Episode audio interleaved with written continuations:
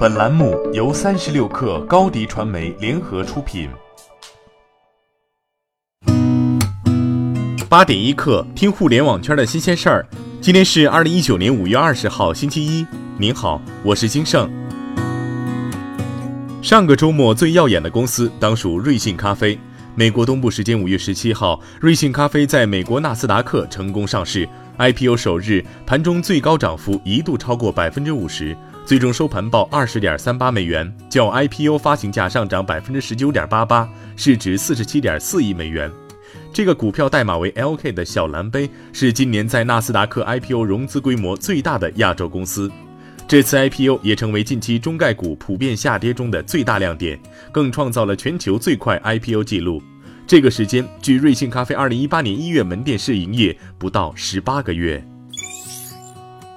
三十六氪了解到，继在上海、南京上线聚合模式后，美团打车昨天新增了十五个试点城市，包括苏州、杭州、温州、宁波、天津、重庆、西安、成都、郑州、武汉、深圳、长沙、合肥、昆明、广州。用户可以在美团 App 一键呼叫多个不同平台的车辆，也可以在美团餐饮商家页面直接叫车。目前，试点城市用户可以通过美团 App 进入打车服务入口。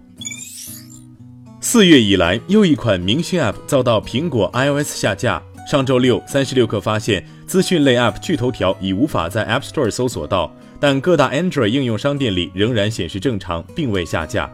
趣头条方面回复三十六氪称，关于趣头条 App 在 App Store 中搜索不到的情况，目前已与苹果官方取得联系，并在紧急排查相关问题。苹果手机已安装用户暂不影响使用。趣头条与快手、拼多多一起被称为下沉市场三巨头，其用户增长策略是典型的激励加社交裂变。用户可以在看新闻的同时赚取现金，趣头条再通过广告来做营收。五月十九号零点，拼多多三点四九万元抢五菱宏光活动开启。由于开奖前超过二十二万人预约，拼多多决定追加六百万现金补贴，将三点四九万秒杀的幸运名单从十人增加到四百人。活动开始后十八秒，四百台五菱宏光售罄。拼多多平台后续再继续补贴消费者，以四点九九万元购买二百台后，将恢复五点二八万元原价。全球 IPv6 论坛主席表示，互联网协议由 IPv4 向 IPv6 过渡的速度正逐渐加快，IPv6 全球普及率已达百分之二十七，亚洲将成为 IPv6 的主战场，印度和中国将成为 IPv6 最大的用户市场。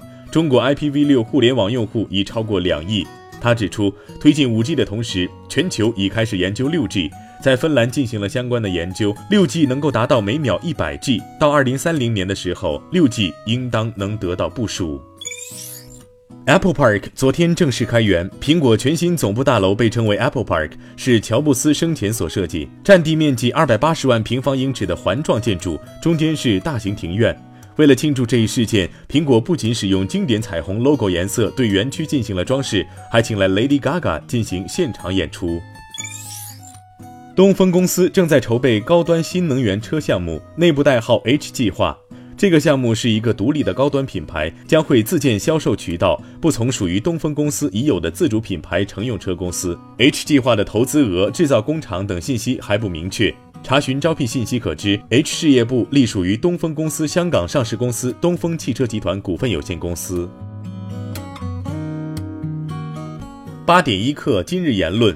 YC 中国上周六在北京召开创业者见面会。YC 中国创始人兼 CEO、YC 全球研究院院长陆琪说：“创业是人类进程不可避免的必然方向，而市场则是人类发明的最好的平台，可以把人类对知识、技术和财务的追求有机地聚焦在一起。”同时，陆琪认为，中国已经开始改变全球科技驱动创新的格局。对中国创业者而言，陆琪认为，从某种意义上来说，今天是一个黄金时代。库克最近在新奥尔良杜兰大学发表了毕业演讲，并敦促学生们要比他们这一代做得更好，要大胆地实现他们的目标。库克说，在某些重要的方面，我这一代人已经失败了。他说，我们花了太多时间进行辩论，我们一直专注于打斗，而没有足够重视进步。库克将气候变化问题视为所有人的问题。好，今天咱们就先聊到这儿。责编：彦东，我是金盛。八点一刻，咱们明天见。